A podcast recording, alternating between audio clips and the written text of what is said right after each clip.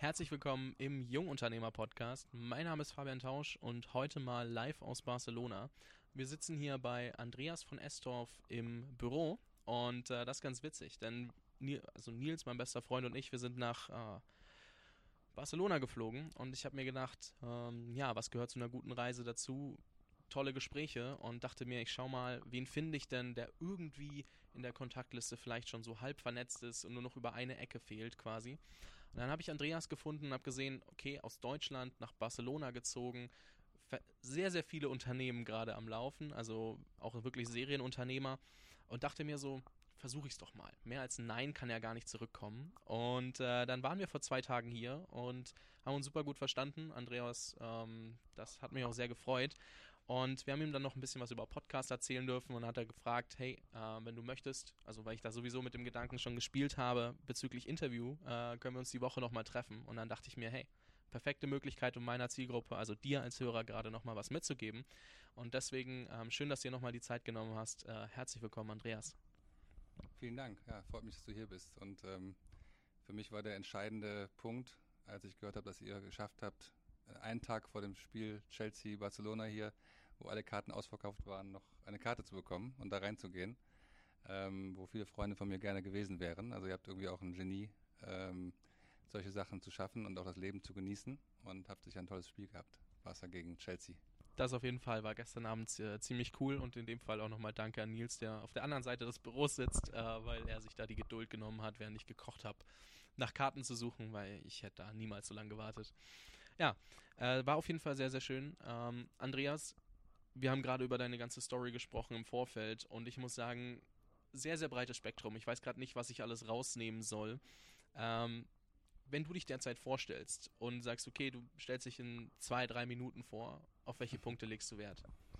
Ja, vielleicht muss man dazu sagen, äh, dass ich ja auch schon ein bisschen älter als du bin, ungefähr doppelt so alt. Und daher ist natürlich auch mehr, mehr zu erzählen. Und wenn man älter wird, erzählt man ja auch mehr. Ich weiß nicht, ob es auch daran liegt. Ähm, ja, vielleicht zu, kurz zusammengefasst, dieser typische Elevator-Pitch, wer bin ich eigentlich? Ist übrigens nicht so einfach. Da musste ich auch mal zum Coach irgendwann gehen, weil ich nicht mehr wusste, was ich sagen sollte. Irgendwann, wenn mir mich fragt, welchen Aspekt gerade Das glaube ich bei den Stories, die du davor alles erzählt hast. Wir schauen mal, wie viel wir im Interview abdecken können.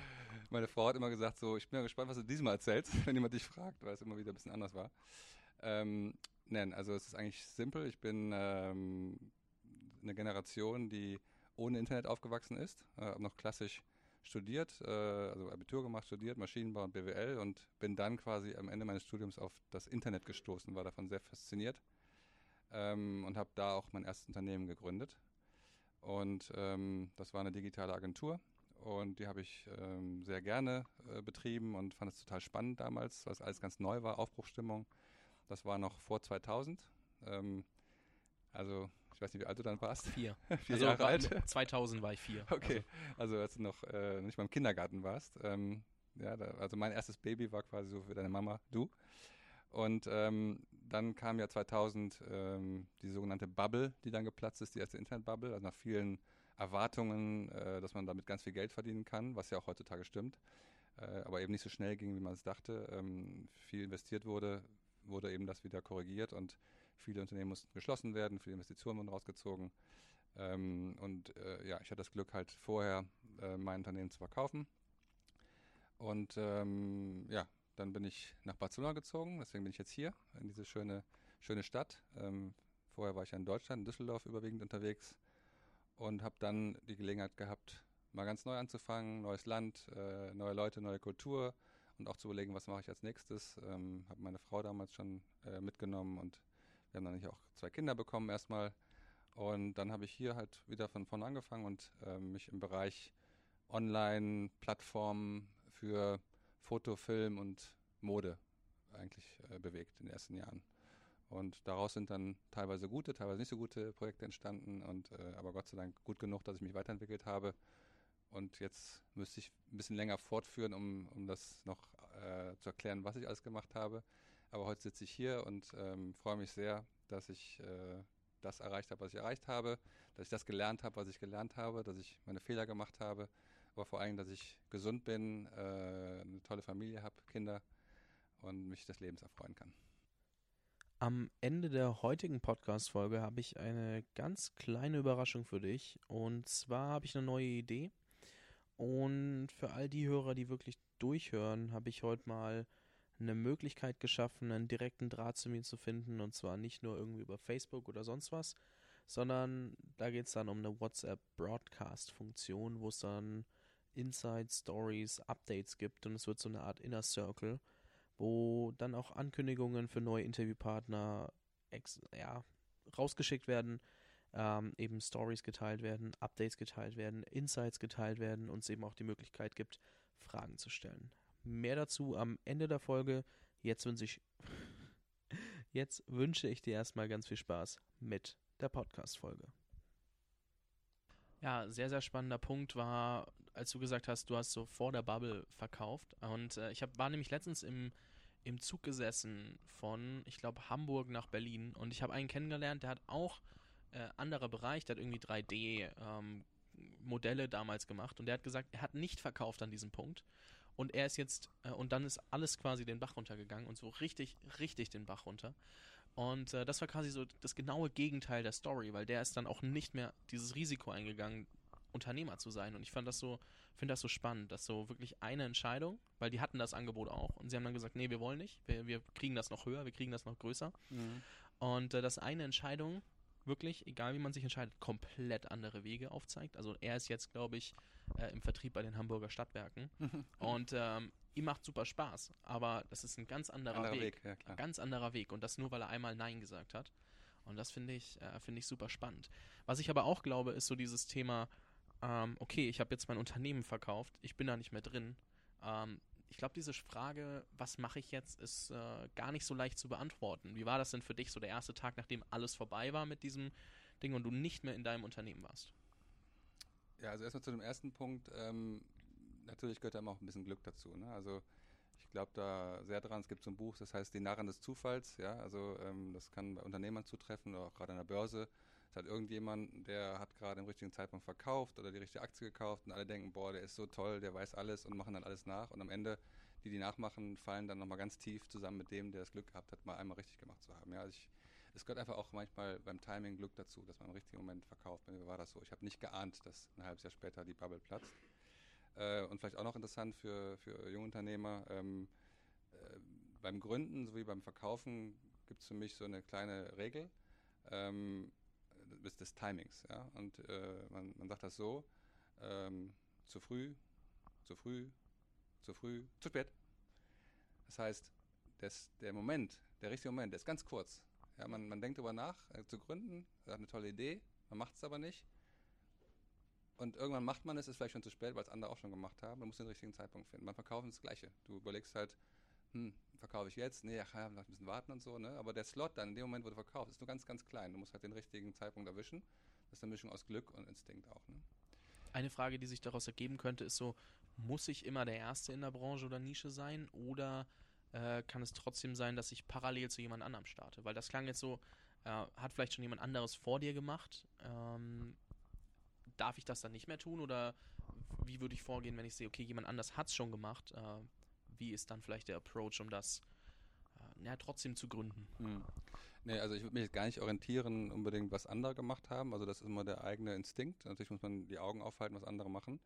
Das Timing geht eher so auch auf die Marktlage. Ne? Also es gibt einfach dann auch bestimmte äh, äußere Faktoren, die eine Rolle spielen, die einen Markt positiv, negativ beeinflussen. Also zum Beispiel eine Zinserhöhung, was, wenn du was investieren musst oder eine Finanzierung brauchst.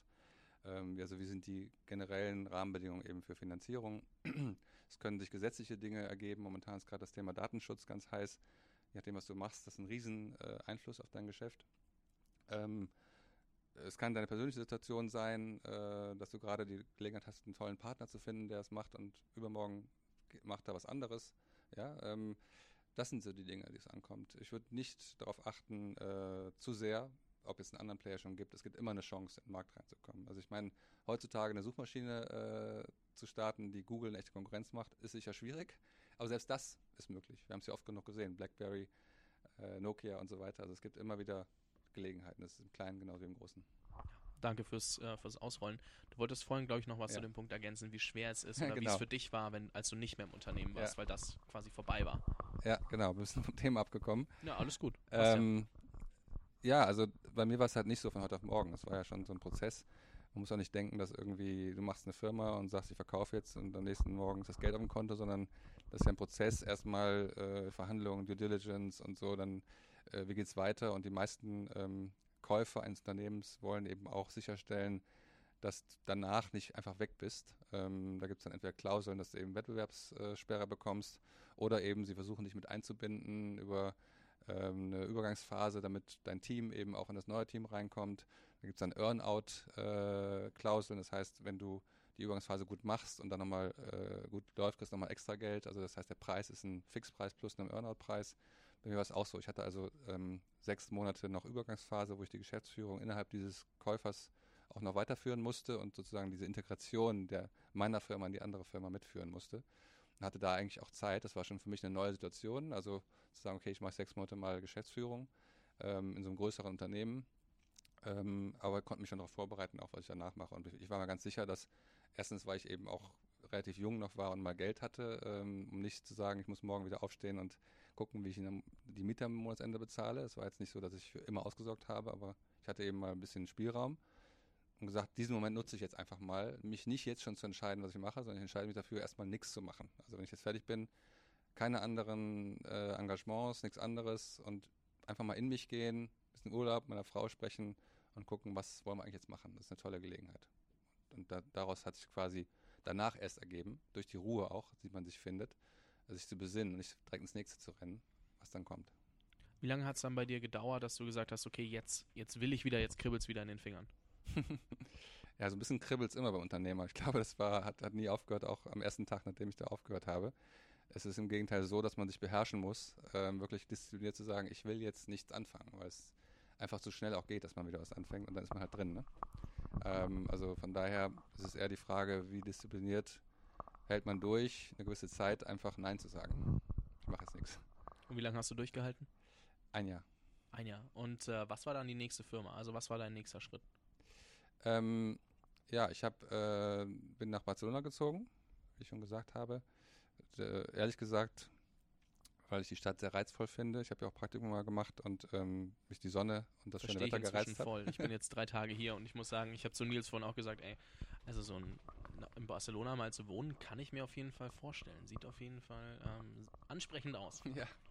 Ja, ich meine, ich war ja auch damals sozusagen die erste Generation von Internet, von Leuten, die mit Internet Geld verdienen konnten. Und der Vorteil ist eben, dass du kein festes Büro oder keine Maschinen oder sowas brauchst, sondern du brauchst deinen Computer, dann kannst du mitnehmen und kannst eigentlich von überall aus arbeiten. Ne? Das war natürlich Glück. Das ist aber heutzutage natürlich eher Standard, von daher hat Heutzutage jeder, ist digitales Nomadentum für jeden ein Begriff. Damals war es, glaube ich, so eine richtige Neuerfindung.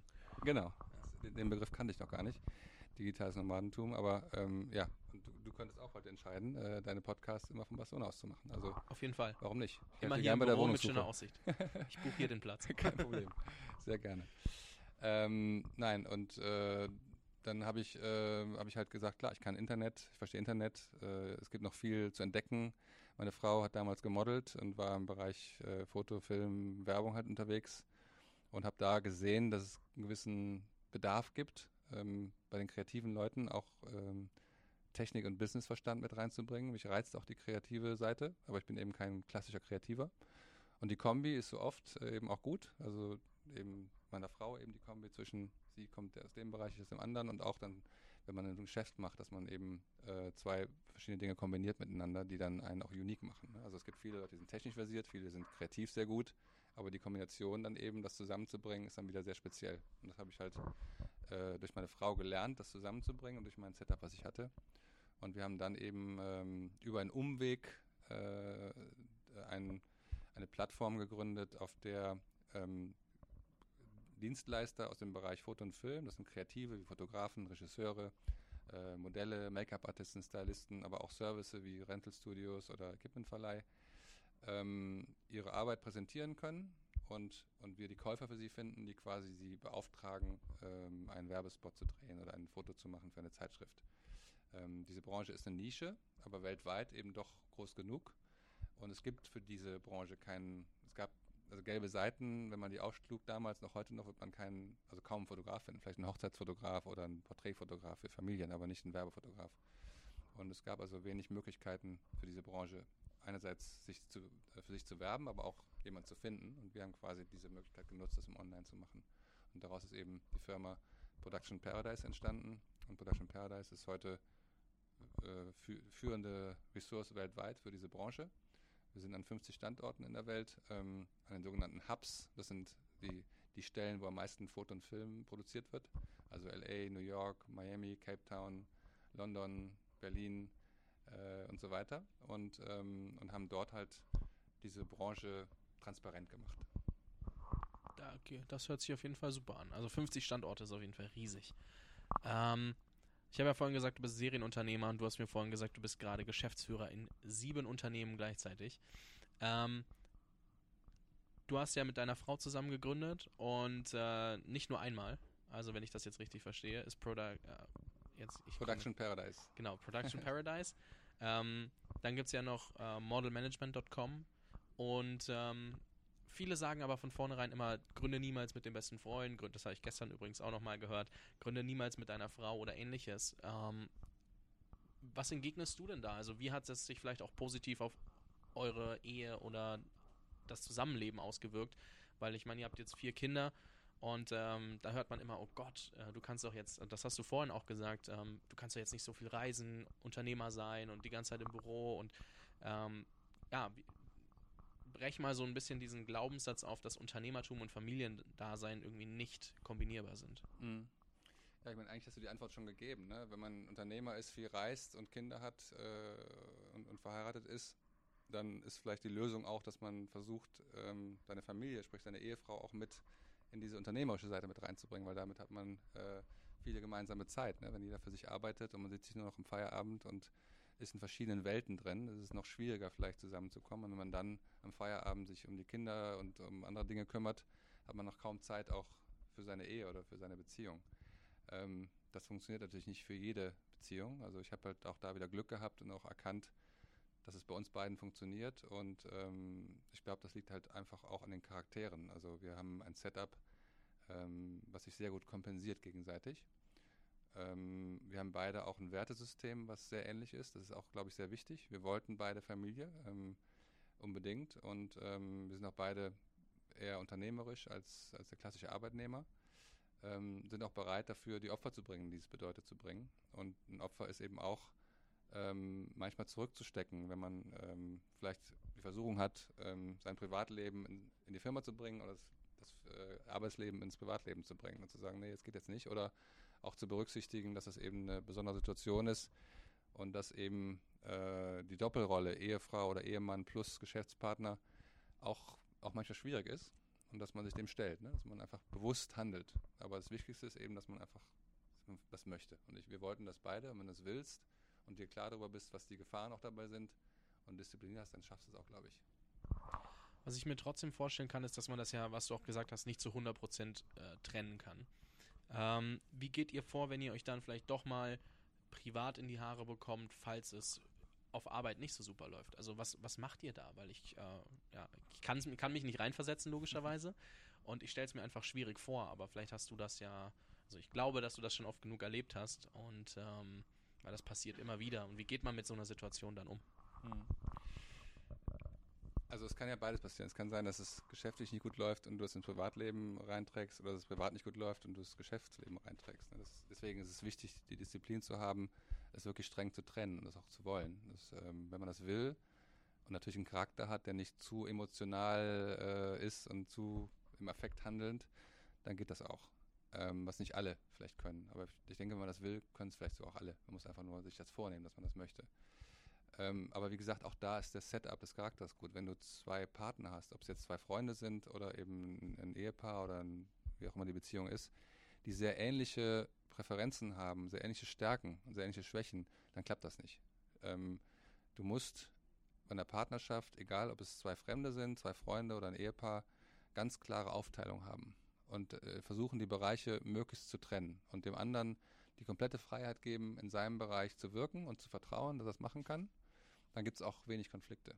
Das ist sowohl im Business als auch zu Hause eigentlich so. Ja, bei uns gibt es nicht die klassische Aufteilung, Mutter äh, macht Kinder und Vater arbeitet oder so, sondern wir teilen das auch nach unseren Stärken und Schwächen auch zu Hause auf. Ja, also ähm, und fühlen uns in den Rollen wohl. Muss darüber sprechen. Ne? Was machst du gerne, was machst du nicht so gerne? Und die Sachen, die man nicht gerne macht, teilt man dann und erkennt aber an, dass der andere auch einen Teil Sachen macht, die er nicht gerne macht. Da muss man drüber sprechen und nicht einfach voraussetzen, naja, die macht das ja gerne mit den Kindern, kann ja was. Ja, das ist vielleicht nicht immer so heutzutage, dass die Frauen gerne nur mit den Kindern sind und die Männer gerne arbeiten. Das ist eben anders. Muss darüber ganz viel reden und dann äh, entsprechend umsetzen.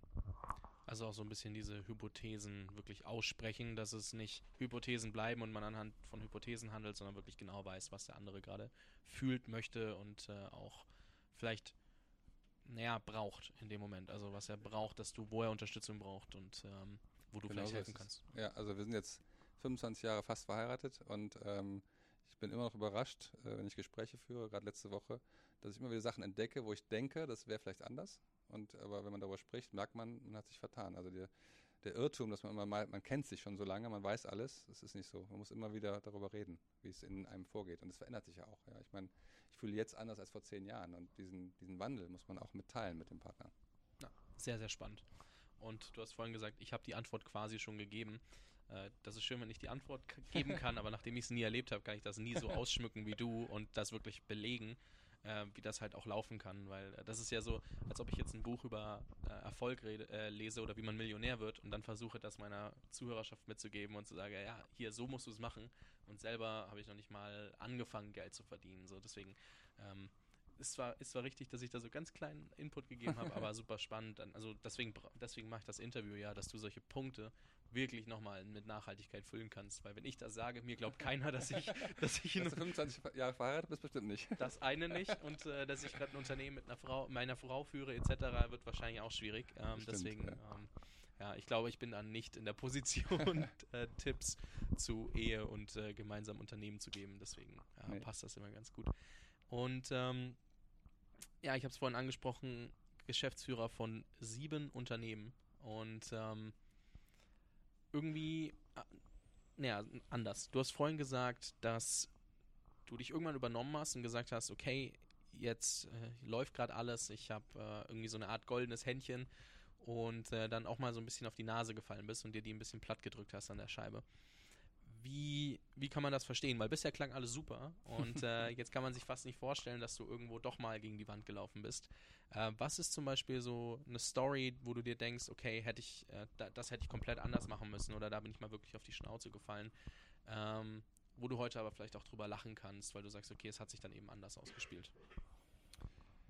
Ja, also ich meine, äh, man kann immer alles natürlich super verkaufen, ja. Also ich könnte jetzt erzählen, boah, ist alles super und nur erfolgreich und so. Das, das geht auch gerade mit den Social Media und so kannst du dich als super erfolgreicher Unternehmer darstellen, aber es ist Quatsch. Ja. Jeden, den du fragst, der hat seine Stories und seine Fuck-Ups und die meisten sagen sogar, das war wichtig und auch gut. Das war auch in meinem Fall so, ja. Also man, äh, dieses äußere Bild, dass ein erfolgreicher Mensch erfolgreich auf allen Ebenen ist, 24 Stunden am Tag und sieben Tage die Woche, ist natürlich totaler Blödsinn, ja. Das ist die Frage, wie du dich verkaufen willst, ne? Also Natürlich verkauft man sich äh, als Chef einer Firma oder als Partner oder wenn man Investitionen braucht und Investor ist, als erfolgreicher Mensch, weil die Menschen wollen gerne mit anderen erfolgreichen Menschen zusammenarbeiten. Ne? Ähm, aber jetzt, äh, ehrlich gesprochen, natürlich gibt es eben diese Momente, ähm, wo man auch große Fehler macht. Ich glaube, ähm, wo man halt aufpassen muss, das wiederum zu diesem Narren des Zufalls, dass man zunächst mal in der ersten Phase des Lebens, äh, wenn man mal erfolgreich ist, nicht größenwahnsinnig wird. Ich glaube, wir neigen alle dazu, ich glaube Männer ein bisschen mehr als Frauen, größenwahnsinnig zu, nicht zu werden. Das kann, ich habe mal Geld verdienen, das muss ich sofort ausgeben, weil es ganz einfach plötzlich ist, ja, und nicht zu sagen, hey, Vorsicht, ich spare mal ein bisschen und, und gehe ein bisschen lockerer mit um. Ähm, und im Fall vom Unternehmer ist eben so, wenn du ein Unternehmen vielleicht gemacht hast, ich habe das verkauft damals, wie gesagt, mit ein bisschen Glück, wusste ich damals auch noch nicht so genau, wie viel Glück das eigentlich war.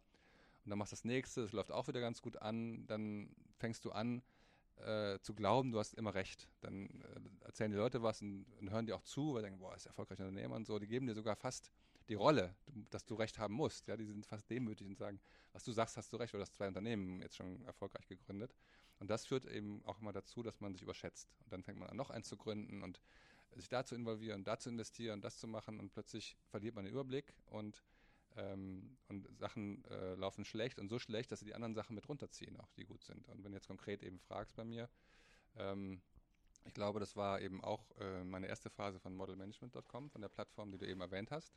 Ich habe modelmanagement.com, die Domain äh, 1996 registriert, nicht gekauft und hatte eben genau 96 Baujahr bist du, weißt du?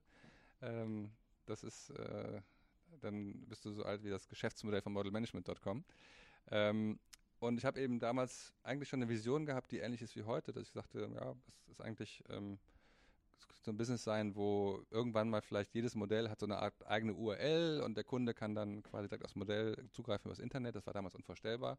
Äh, hat ein bisschen bei mir so geschlafen. Als ich dann eben meine ersten beiden Unternehmen erfolgreich gemacht habe, habe ich gesagt, so jetzt mache ich das. Ne? Jetzt, jetzt, äh, jetzt setze ich das um. Das wird, wird der super, super Ding werden und ich werde jetzt hier. Und da habe ich richtig, richtig viel Geld da reingesteckt. Ähm, habe sofort viele Leute eingestellt, ein eigenes schönes Excel-Sheet gemacht, wie schnell man mit Geld verdienen kann und wachsen kann. Ähm, habe insgesamt, habe auch noch einen, einen, sehr guten Freund mit involviert, der auch noch mit investiert hat. Auch damals jetzt im Nachhinein ein Fehler gewesen. Ähm, wir haben zusammen fast zwei Millionen Euro investiert in dieses Ding. Völlig blind und völlig im größten Wahn. Ähm, nach dem Motto, das wird das größte Ding der Welt. Ähm, und äh, haben wir dann festgestellt, nach ungefähr anderthalb Jahren, dass wir einen Burning-Faktor, also ein, dass wir jeden Monat ungefähr 70.000 bis 80.000 Euro verbrannt haben. Ja? Gibt es übrigens heute viele Unternehmen, die machen das bewusst immer noch so als Startups und werden finanziert. Ne? Aber das war jetzt, ich spreche jetzt von 2005, 2006, 2007 oder sowas. Und ähm, dann kam auch noch die Finanzkrise dazu, 2008, ähm, die erste. Und so, dass das Geld eben auch nicht mehr so ganz auf der Straße lag. Und das hat dann dazu geführt, dass ich gemerkt habe, dass das auch meine andere Unternehmung äh, irgendwo betrifft. Erstens, weil du plötzlich ins Stocken gerätst und merkst, mh, hm, vielleicht ist es doch nicht so gut, was du gemacht hast. Das klappt nicht so schnell, wie du es dachtest. Nur einfach so, weil du gut bist und mit Geld kannst du dir jetzt den Markt kaufen und machst ja die größte Plattform der Welt. Und nur weil du irgendwie zehn Leute einstellst, die in jedem Markt sich kümmern, eroberst du sofort jeden Markt, ging alles gar nicht. Ja, also völlig falsch alles eingeschätzt. Plus, mir geht das Geld auch aus. Ähm, man hat ja nicht liquide irgendwie unendlich viel Geld und ähm, das heißt, ich muss auf anderen Firmen auch noch zurückgreifen. Das heißt, ich habe die anderen Firmen auch in, äh, in Gefahr gebracht. Ähm, und da, das hat mich schon ein paar schlaflose Nächte gekostet und dann das Blatt zu wenden, dann zu sagen, okay, wie machst du das jetzt? Wie kommst du aus dieser Nummer raus? Ne? Also von, vielleicht bist du morgen pleite, die Angst, ne? also alles ist im Bach runtergegangen, weil es, du kannst nicht 80.000 Euro Burning im Monat von heute auf morgen stoppen. Das geht nicht. Du musst erstmal, hast ja Leute eingestellt und so weiter. Das ist ja, ähm, selbst wenn du dann drei, vier, vier Monate brauchst, ähm, gibst du immer mehr Geld aus.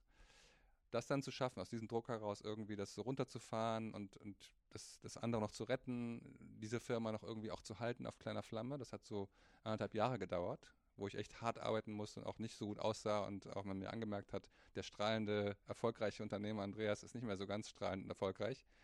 Ähm, hat mir aber sehr viel gebracht. Ja, ich bin demütiger geworden, habe äh, geschafft, meine Geschäfte besser zu strukturieren, die Finanzen besser aufzubauen, vorsichtiger zu agieren, Reserven zu schaffen. Also all die Dinge, die ich vorher gar nicht für nötig geachtet habe, zwar gelesen, aber ich brauche das nicht, habe ich plötzlich auch selber dann gemacht. Und ich glaube, dass ich dadurch jetzt ein besserer Unternehmer geworden bin. Sehr, sehr spannend. Und ähm, hast du in dem Moment gedacht, okay, mehrere Firmen gleichzeitig zu führen ist vielleicht schwierig oder war das für dich nie so ein Problem? Weil ich persönlich stelle es mir jetzt erstmal schwierig vor, sieben Unternehmen gleichzeitig zu führen. Du hast vorhin gesagt, Erfahrung, klar.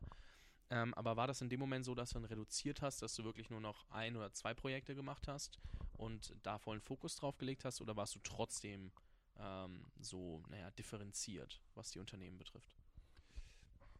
Ja, das hätte ich nicht mit 25 machen können.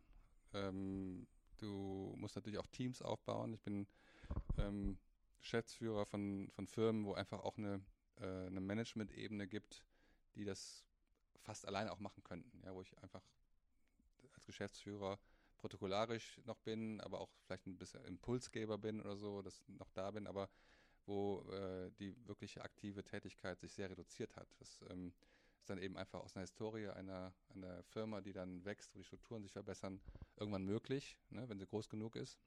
Ich glaube, die schwierigste Einheit von Firma sind so von 0 bis 10 Mitarbeitern, weil eigentlich hast du in der, in der Größenordnung hast du kein Mittelmanagement. Du führst quasi diese 10 oder 12 Mitarbeiter selber alle.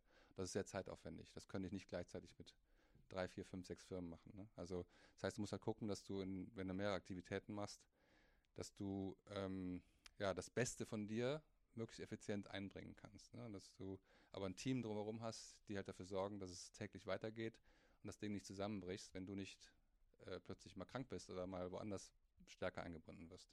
Also es ist ein, es, es kann, da gibt es kein Rezept für. Ich glaube, das ist ein bisschen eben die Historie, die man dann hat, die, die man lernt und auch sich eben so einzusetzen. Am Ende ist ja ein Geschäftsführer vor allen Dingen der, der die Hauptverantwortung trägt. Also es ist nicht, nicht wie ein, äh, ein, Trainer beim Fußballclub, der jeden Tag mit den Leuten trainieren muss. Ja? Also ein Geschäftsführer der hat halt ein Commitment und der ist verantwortlich, damit am Ende des Monats die Rechnungen bezahlt werden, dass genug reinkommt. wenn rechtlich was ist, auch und so. Aber wenn der es gut managt, kann er auch eine Woche lang mal wegfahren und es passiert nichts oder zwei Wochen. Und ähm, das heißt also, da ist ein großer Part natürlich Delegieren. Äh, das hat man da auf jeden Fall rausgehört. Ähm, wie war das anfangs? Weil ich meine, jeder, der sein eigenes erstes Projekt startet, möchte erstmal so alles für sich haben. Und du hast vorhin auch erzählt, man kommt irgendwann, wenn man ein Unternehmen größer macht, in die Region, wo man dann nicht mehr das macht, was man vielleicht den ganzen Tag machen will, sondern halt viel Führungsaufgaben machen muss, weil sonst der Laden nicht läuft. Ähm, aber wie, war, wie, wie sind denn die ersten Schritte? Wie würdest du vorgehen? Weil ich glaube, viele, die da draußen jetzt sind, haben so ein bisschen vielleicht auch ein falsches Bild vom Thema Delegieren, weil es wird immer wieder geredet, ja, so, so schnell wie möglich alles aus, dass du nur noch das machst, worauf du Lust hast. Und ich glaube aber selber persönlich, auch wenn ich es noch nicht erlebt habe, so einfach ist das nicht. Ähm, wann ist der Zeitpunkt gekommen, dass man sagen kann, okay, ich bin so weit, dass ich wirklich delegieren kann? Und äh, wie gehe ich das an? Suche ich das an irgendeinen Freelancer aus? Schaue ich, dass ich äh, jemanden einstelle? Oder wie, wie, bist du vielleicht auch vorgegangen? Einfach mal mit einer, wieder, wieder mal mit einer Story belegen, weil ich persönlich stelle es mir super schwierig vor, aber wie gesagt, ich bin nicht in der Position, da was zu sagen. Also erstmal glaube ich, ähm, es gibt zwar bestimmt Talente, delegieren zu können oder nicht zu können, aber ich glaube, viel wichtiger ist ähm, zu erkennen, dass man das wollen muss, auch wie, wie, wie bei den anderen Dingen, die ich auch gesagt habe. Man muss also entscheiden, ich will auch loslassen können, ich will delegieren. Ich würde aber empfehlen, gerade bei neuen Unternehmen, dass man immer erst eine Phase hat, wo man selber möglichst viel macht, weil man nur dann gut delegieren kann, wenn man auch versteht, was eigentlich gemacht werden muss. Jemand, der sagt, ich bin von ersten Tag ein Chef, ich delegiere nur, ist kein guter Chef, weil er kann ja gar nicht aus Erfahrung äh, Ratschläge geben und sein Team führen. Der versteht gar nicht, was die da machen. Ja? Also ich habe immer halt, ähm, weil ich eben auch die Kombination Technik und Wirtschaft äh, studiert habe und das auch beides mag, äh, den Vorteil gehabt, dass ich eben die Techniker verstehe äh, und auch versuche, möglichst von Anfang an mit reinzugehen, wenn es um Produkt geht im digitalen Bereich, aber auch den Kunden verstehe und das Geschäftsmodell verstehe. Und ähm, eben auch erstmal klein anzufangen, ähm, dass man nicht sofort hohe Kosten aufbaut und viele Mitarbeiter hat, äh, dass der Druck so hoch ist. Lieber die Zeit nehmen, erstmal in einem kleinen Team oder alleine äh, zu verstehen, was, was du da eigentlich machst. Und dann bist du irgendwann so weit, dass du sagst, okay, ich habe jetzt das gesamte Feld meines Unternehmens so gut verstanden und auch selber miterlebt und hands-on gemacht, dass ich jetzt auch das Profil der Leute kenne, das ich brauche, um diesen Job zu machen. Das heißt, die nächste Phase muss sein, möglichst gut sich Leute auszusuchen. Das macht man auch oft falsch, dass man da zu schnell irgendeinen Freund oder einen Bekannten oder so, komm, mach du mal mit und so, sondern sich klar machen muss, okay, ich brauche diesen, diesen Profil und den, wenn ich jetzt mal drei Monate brauche, den zu finden, dann nehme ich mir die halt. Weil am Ende ist das der Erfolgsfaktor, die richtigen Leute zu finden. Und die dann auch ähm, zu beobachten, ob sie auch sich wohl in der Rolle fühlen. Dann nochmal vielleicht, wenn sie dann anfangen zu arbeiten, noch mit dir als Team ein bisschen zu verschieben, die Rolle, zu sagen, naja, der hat eigentlich das machen sollen, aber ich merke, der hat eigentlich ein ganz anderes Talent, den kann ich noch darauf setzen. So bis dann irgendwann nach der, in der zweiten Phase, wo du quasi dein Team findest und das Team als Team auch machst, dann an den Punkt kommst und sagst, so jetzt kann ich, jetzt kann ich delegieren, jetzt kann ich mich so ein bisschen zurückziehen, das musst du auch dann wollen. Und da ver, äh, verpassen auch einige den Anschluss und machen halt weiter, sind gerne mit drin bei allem und mischen sich überall ein und, und so. Dann, wenn du das machst, entwickelst du kein Team und du entwickelst auch keine guten Mitarbeiter, weil die Mitarbeiter, die guten Mitarbeiter, die wollen selber entscheiden, die wollen, die wollen Freiheit haben, die wollen, dass du nicht jeden Tag da stehst. Das ist das Schöne daran, ne? wenn du einen guten Mitarbeiter hast, ist der froh, wenn du nicht kommst und neben ihm stehst und ihn fragst, was machst du eigentlich jetzt und warum machst du das? Das musst du wollen, das ist deine Entscheidung. Ja, auch spannend, sich in der Situation mal wirklich in den Mitarbeiter reinzuversetzen und ein bisschen von sich selbst auch so mal die Perspektive zu wechseln. Ähm, es gibt so viele Themen, mit denen, über die ich mit dir sprechen könnte. Es ist ja, ist ja Wahnsinn. Ähm, wir haben vorhin mal drüber gesprochen, dass du gerade, also das Thema Coworking wird ja immer größer und in Deutschland gibt es gefühlt jetzt tausende Coworking Spaces. Ich weiß nicht, wie viele es wirklich sind. Und ähm, du hast ja auch quasi ein Konzept überlegt, das ein bisschen andersartig ist in, in Deutschland. Und du hast ja auch nicht den, den ich würde jetzt mal sagen, begehrtesten Hotspot ausgesucht. Also du bist nicht in Berlin oder in München oder in Hamburg, sondern du bist in Bielefeld mit deinem, mit deinem Coworking Space gelandet. Was, was treibt dich an oder, oder was war auch die Entscheidung zu sagen, okay, wir machen sowas in Bielefeld? ja, es ist wirklich äh, nicht das, was ich erwartet habe selber, dass ich irgendwann ein Unternehmen in Bielefeld äh, mitgründe. Ich habe es ja nicht alleine gemacht und ähm, äh, dort lande. Das ist auch wiederum wie viele Dinge Zufall. Ähm, vielleicht ganz kurz zum Thema Coworking. Ich habe da zufälligerweise heute noch Mittagessen mit äh, einer Kollegin, die auch ein Coworking betreibt, äh, darüber gesprochen. Es ist wahr, es ist nicht nur in Deutschland, auch hier in Spanien, die Coworking, die, die sprießen äh, jeden Tag raus und, ähm, und der Coworking Space ist ja, äh, das Konkurrenz von dem Coworking ist ja eigentlich auch ein Café wie Starbucks oder Hotellobbys, man gibt ja mittlerweile viele Plätze, wo Leute einfach hinkommen mit ihrem Laptop und arbeiten. Ja? Also dieses, diese Coworking-Idee, also sprich, ich arbeite mit meinem Computer nicht zu Hause ähm, oder im Büro im klassischen, sondern ich gehe irgendwo hin, wo Leute sind. Ähm, die ist tatsächlich äh, mehr Realität geworden und wird auch weiter Realität. Warum ist das so? Weil eben der Arbeitsplatz sich verändert hat, dass immer mehr Menschen, so wie ich damals vor 20 Jahren gesagt habe, ich kann mit meinem Computer mit Internet jetzt irgendwo hingehen, einfach die Möglichkeit haben, ihren Arbeitsplatz auszusuchen. Und der Mensch ist anscheinend ein Rudeltier und ist nicht gerne zu Hause in seinen vier Wänden oder irgendwie in einem Büro eingeschlossen, der ist gerne unter Leuten, auch wenn er nur für sich arbeitet, der findet das schön, irgendwo zu sitzen, wo viele andere Leute auch reden und Kaffee trinken. Das heißt, dieses Coworking-Ding wird weiter auch wachsen, bin ich ganz von überzeugt. Das ist, ein, ist kein so ein Kurztrend, das ist ein Ding. Das ist also schon eine, ein Grund, warum ich sage, da investiere ich in diesen Bereich. Ja, ich glaube an diese Langfristigkeit von dieser neuen Art zu arbeiten. Ähm, warum in Bielefeld? Also ich muss ehrlich zugeben, ich habe nicht äh, vorgehabt, in Bielefeld ein Coworking zu gründen. Ich habe eigentlich gar nicht vorgehabt, ein Coworking äh, zu gründen, sondern ähm, ich bin äh, über ein Beratungsprojekt äh, in, in, Bielefeld bei der Firma Dr. Wolf, die kennt man vielleicht durch Alpecin Haarwasser, also Doping für Haar oder Linola-Creme oder ähm, Plantur. Es gibt viele Produkte, die man so kennt, wo man vielleicht, oder Biorepair, wo man nicht weiß, wer ist dahinter. Das ist die Firma Dr. Wolf, eine sehr schöne, große Firma in Bielefeld und ähm, über ein Beratungsprojekt zur digitalen Transformation, wo ich eingeladen wurde von dem Geschäftsführer, mal zu erzählen aus meiner Welt, also reine Online-Startup-Welt und seine Welt, eine eher klassische Corporate-Welt, ähm, so sich auszutauschen und ähm, auch ihn zu beraten, wie er vielleicht seine Corporate-Unternehmen so ein bisschen agiler macht und in die digitale Welt bekommt. Ähm, habe ich eben Bielefeld kennengelernt, habe dieses Unternehmen kennengelernt, ganz, ganz tolles Unternehmen übrigens, und festgestellt, in Bielefeld gibt es Miele, da gibt es Dr. Oetker, da gibt es Bertelsmann, da gibt es unzählige, unfassbare Unternehmen. Ich glaube, die haben alleine 15 Unternehmen in der Region. Diese Region heißt OWL, Ostwestfalen-Lippe, die über eine Milliarde Umsatz machen und Weltmarktführer sind in dem Bereich. Ja? Das, das, da glaubt man gar nicht, in, dieser, in, diesem kleinen, in diesem kleinen Ort. Und die haben aber alle ein kleines Problem, so wie auch eben Dr. Wolf, dass sie mit dieser Digitalisierung nicht so 100% klarkommen. Also sie haben ein tolles Produkt und denen geht es auch noch gut, aber sie merken so langsam, äh, da passiert irgendwas und das könnte für uns gefährlich werden. Und das liegt zum, zum Teil daran, dass eben solche kleinen Orte, wie du eben sagst, wie Bielefeld, das Problem haben, dass dort junge Leute weggehen. Also Bielefeld ähm, ist eben nicht so, dass ich sage, hey cool, ich arbeite bei Dr. Wolf in Bielefeld. Ja, cool ist, ich sage, ich arbeite bei Facebook in, in Berlin. Ja, das ist cool. Das heißt, die guten Leute, die irgendwie was Cooles machen wollen und die auch was sich auskennen im digitalen Bereich, laufen den Leuten weg. Nicht nur in Bielefeld, auch in anderen kleinen Orten. Und dann haben wir halt uns überlegt, okay, was wir machen müssen, damit das zu stoppen, im Sinne von Dr. Wolf und im Sinne der anderen Unternehmen. Wir müssen quasi das, das Gute aus Berlin, dieses Ökosystem, Coworking, Coolness, ja, all sowas, nach Bielefeld holen, vor die Haustür, damit die Leute nicht weggehen aus Bielefeld, die jungen Leute, und damit die Unternehmen, die da sitzen mit ihren Mitarbeitern, auch so ein bisschen da reinschnuppern können. Nicht nach Berlin fahren müssen und sagen müssen, dass Berlin sagen, in Bielefeld gibt es auch ein cooles Ökosystem.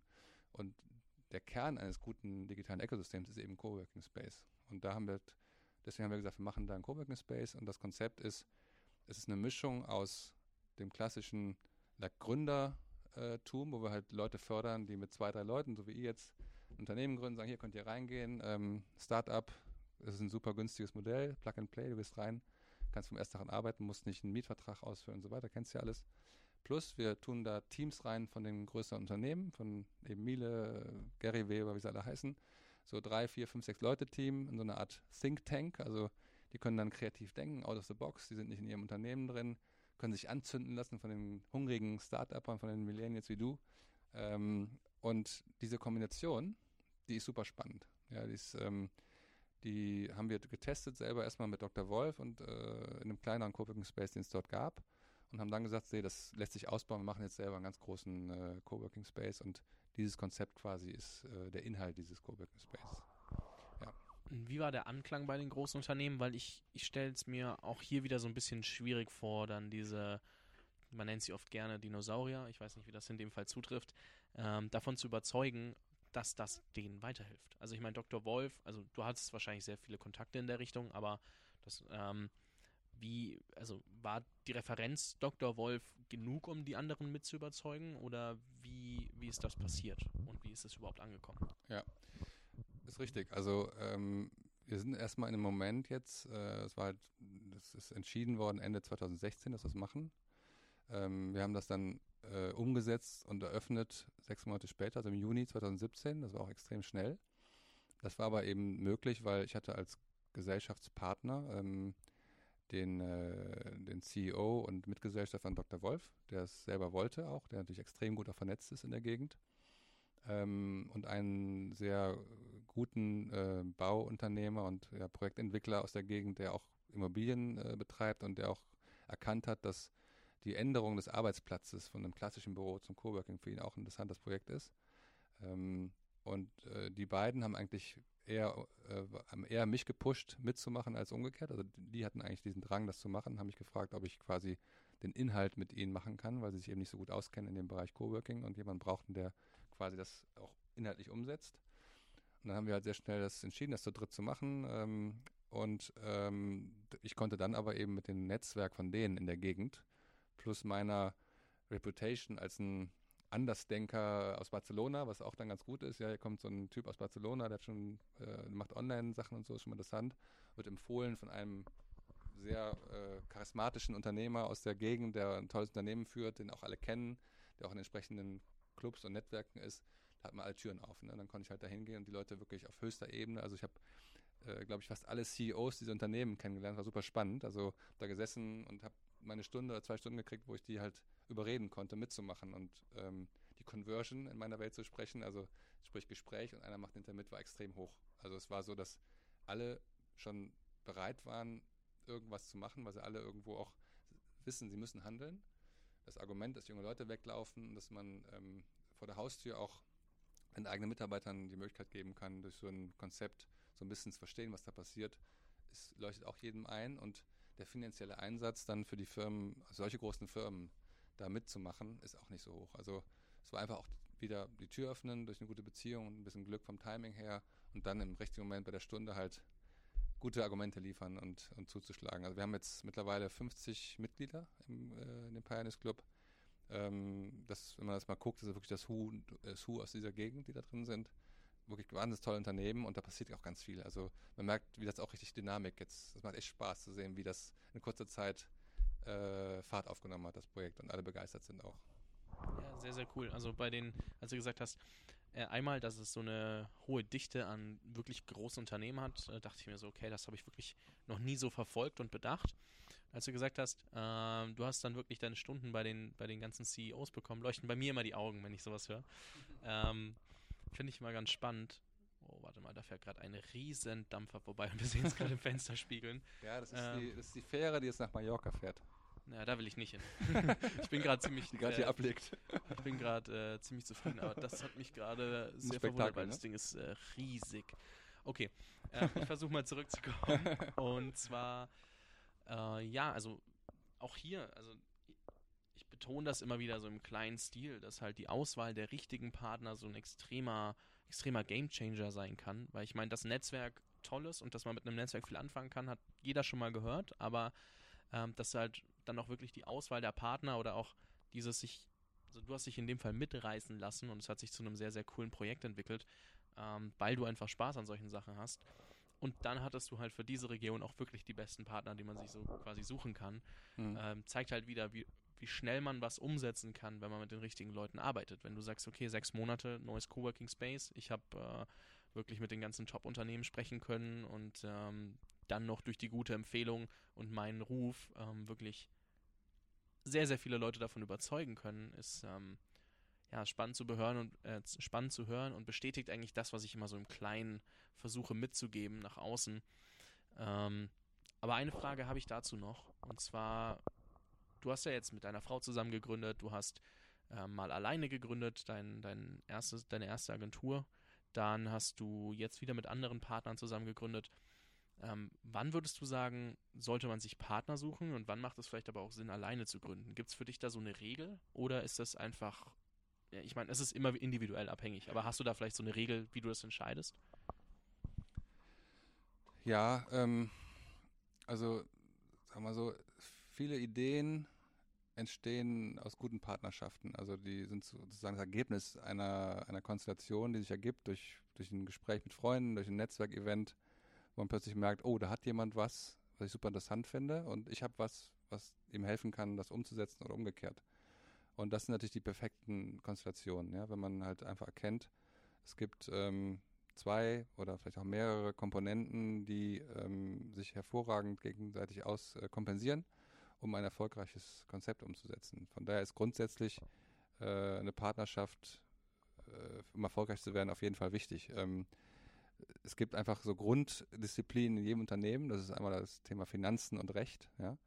Ähm, meine Frau macht das bei uns. Die ähm, hat ja auch Jura studiert, obwohl sie Model war. Ist ja auch mal so witzig zu sagen, man hat das die war Model, also wahrscheinlich blond und doof, aber ähm, sie hat eben auch Jura studiert und äh, ist, ist viel stärker als ich in diesen Themen und ähm, ist auch die, die das jetzt zusammenhält mit äh, in dem Bereich Finanzrecht und sowas Geschichten. Liegt mir gar nicht. Ähm, das sieht mich auch nicht so sehr. Ich bin eher so der Technikfreak. Ich kann mich verliebt in alle Technik reindenken und so weiter. Ich bin auch eher so Kreative und, und, und voraus, äh, ich laufe halt voraus, ich mache gerne. Ne? Und das ist perfekt. Wenn ich jetzt alleine wäre, würde ich schon viel öfters auf die Nase fallen. Ja, ich brauche meine Frau, also in diesem Fall ist meine Frau, ich brauche meinen Partner eben auch, der das kompensiert, damit ich losrennen kann und weiß, da ist jemand, der mich auch zurückzieht im richtigen Moment und der die zu Hause äh, alles in Ordnung hält. Ja, also zu Hause im, im Sinne einer Firma jetzt äh, die Grundpfeiler der Firma. Alleine gründen ähm, ist vielleicht immer ein erster Schritt, wenn man eine gute Idee hat und sagt erstmal so, ich mache jetzt erstmal was, damit ich irgendwas habe, um einen anderen später mit reinzukriegen, der schon anerkennt, dass ich schon was gemacht habe und, und mir schon klarer ist, was ich eigentlich brauche. Ne? Also äh, so aus dem Reißbrett mit nix sofort eine Partnerschaft zu machen, ist auch gefährlich, wenn man vielleicht ähm, die Realität noch gar nicht kennt. Ne? Also vielleicht ist es mal gut, wenn man eine Idee hat selber, die erstmal alleine voranzutreiben und, und die Komponenten zusammenzubringen, bevor man sich dann den richtigen Partner sucht wie ist das, wenn du sagst, okay, du brauchst immer oder du brauchst. Du kannst gar nicht richtig dich konzentrieren, ne? Ja, wegen dem Boot da draußen. Ich, das ist Wahnsinn. Das kommt jetzt auch noch so, dass es wirklich vorm Fenster hält. Ne? Das ist schon verrückt. Aber ich, meine Frage habe ich schon noch im Kopf, so ist es nicht. Gut. Und zwar, ähm, du sagst, du brauchst deine Frau jetzt vor allem, äh, also bei den Unternehmen für, diese, für den Rückhalt, was äh, Finanzen und Steuern betrifft, äh, Finanzen und Recht. Und ähm, ist sie dann quasi, also wenn du sagst, du bist Mitgründer vom Pioneers Club zum Beispiel, ist sie da dann auch mit drin, weil sie quasi zu deinem Unternehmen gehört? Oder ist sie, also wie kann man sich das vorstellen? Weil die Konstellation wäre ja quasi, wenn man sich jetzt vorstellt, du bist da mit drin, äh, du ohne, also deckt dann jemand anders äh, Finanz und Recht ab oder ist dann deine Frau da wieder mit drin? Nee, nee, also das ist dann nicht immer, äh, das hängt vom, vom Unternehmen ab.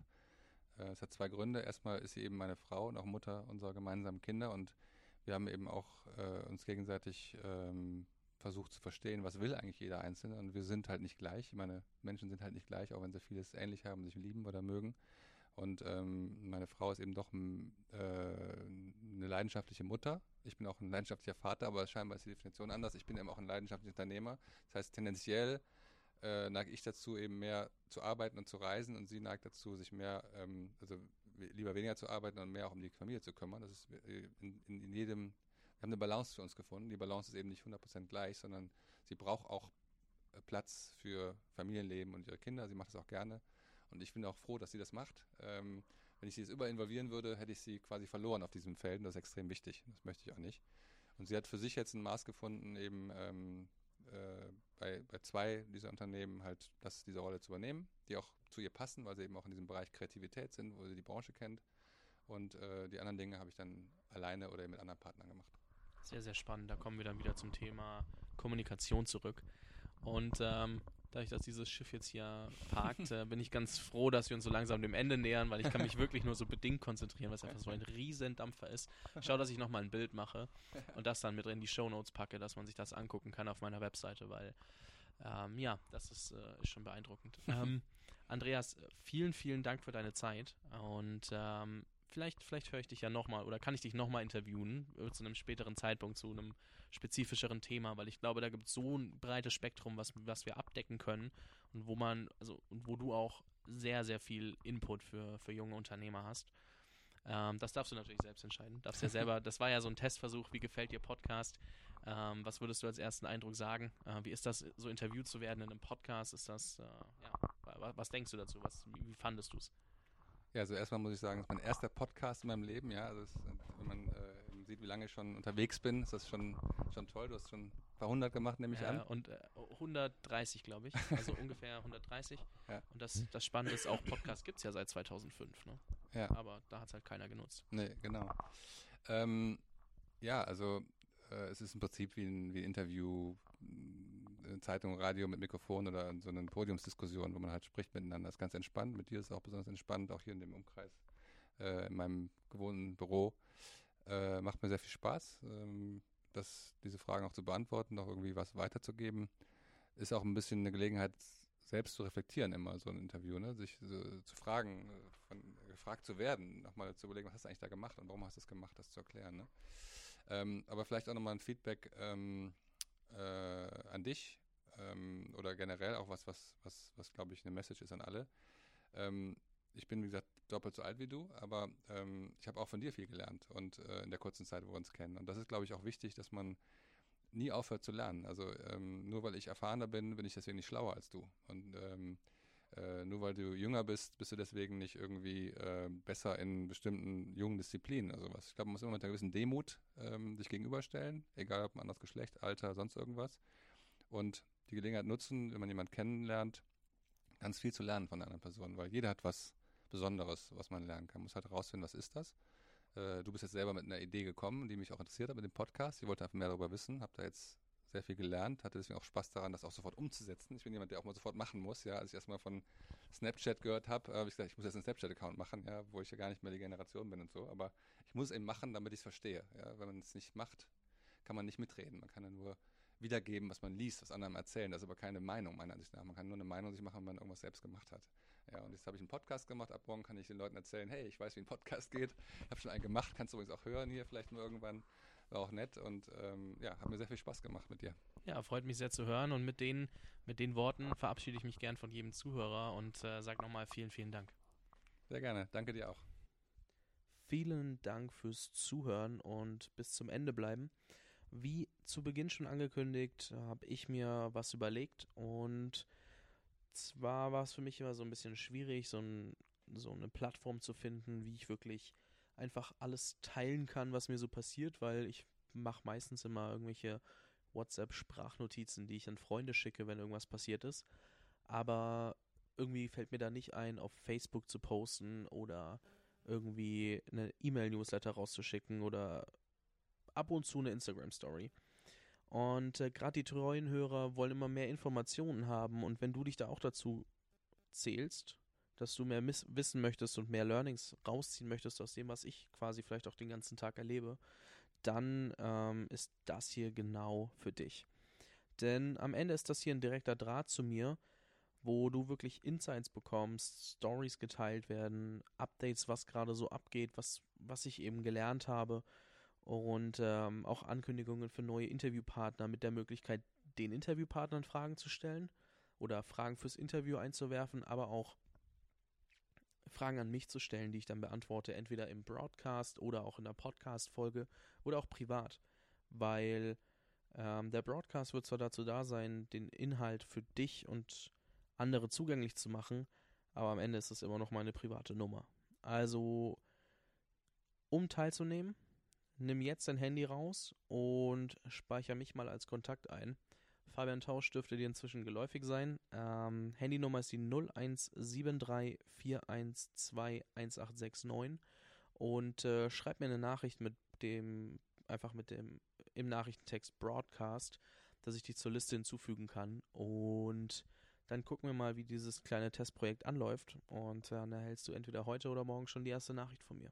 Ich bin sehr, sehr gespannt und äh, freue mich auf, auf äh, deine Message und bin gespannt, was mir einfällt, was ich mit dir scheren kann. Vielen Dank fürs Zuhören. Ich wünsche dir auf jeden Fall einen ähm, erfolgreichen Tag und wir hören uns im Broadcast heute oder morgen. Bis dahin, dein Fabian. Ciao, ciao.